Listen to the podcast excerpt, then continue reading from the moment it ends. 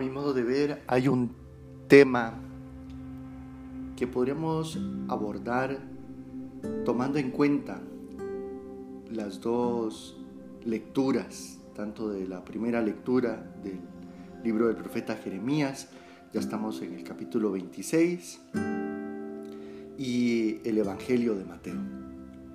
Y es la muerte del inocente.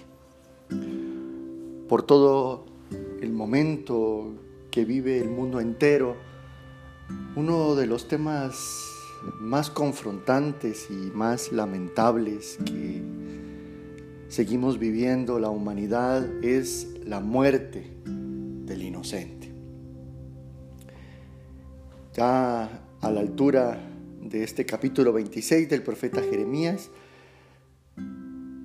viene el momento de juzgar si termina acabándose con la vida de Jeremías o si sale absuelto.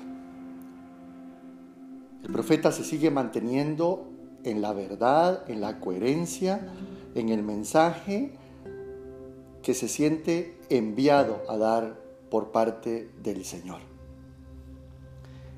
No hay duda que el mensaje de Jeremías ha sido toda una confrontación y un conflicto con las autoridades religiosas y las autoridades políticas de su tiempo. El mensaje es muy duro también porque pues advierte de que caerá la ciudad, caerá el templo, precisamente porque no ha habido un cambio de mentalidad en el pueblo. Se han olvidado del Señor, se han olvidado de sus preceptos, se han olvidado de su mensaje. Y es interesante porque quien sale al encuentro a defender a Jeremías son los jefes del pueblo. No confundamos los jefes del pueblo con las autoridades políticas o las autoridades religiosas. Son estos líderes comunales eh, que son la voz del pueblo. Y en el Evangelio hemos escuchado algo todavía más contundente, la muerte de otro profeta, Juan, Juan el Bautista. Ha sido encarcelado por Herodes porque cuestiona su vínculo con Herodías. Y también su anuncio es lo que siente que el Señor le pide de una conversión del corazón de ser Él el mensajero y el que trae la noticia de la pronta venida del Mesías. Juan en este momento está solo en la cárcel y pues el destino de Juan es el drama de la muerte, a diferencia de Jeremías. Juan terminará siendo decapitado fruto entre el miedo y la complacencia. Herodes lo ha encarcelado porque siente un profundo miedo ante su discurso, ante su discurso de crítica, de petición de conversión y de complacencia porque en medio de un banquete superfluo, Herodías termina pidiendo la, la cabeza de Juan el Bautista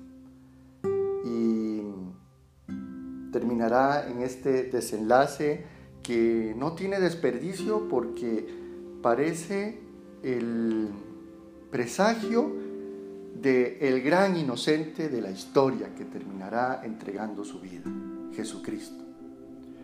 ¿Cuál es la diferencia entre ser absuelto Jeremías y por qué Juan termina entregando su vida? los dos hombres inocentes. Porque uno tiene la voz del pueblo. El pueblo le ha defendido. Ha salido a demostrar su inocencia. Juan está en la cárcel solo, en el palacio de Herodes. Y al final su familia y amigos terminan recogiendo el cuerpo ya después del terrible desenlace. Hoy me parece que es un día importante. Puede ser un día donde la palabra nos ilumina de manera contundente Y es, seguirá habiendo muerte de inocentes mientras el pueblo no levante la voz. Nosotros somos el gran pueblo que puede levantar la voz. Ni un feminicidio más, ni una más víctima de la violencia, fruto de la terrible realidad del narcotráfico.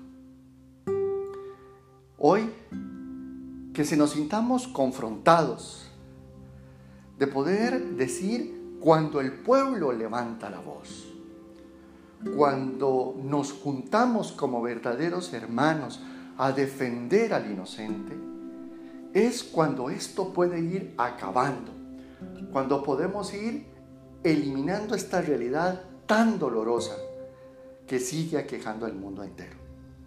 Como un pueblo que se une de hermanos, podemos salir al encuentro a defender que los inocentes no pueden seguir muriendo víctimas de la violencia, víctimas de los feminicidios, víctimas del terrible y desastroso realidad del narcotráfico.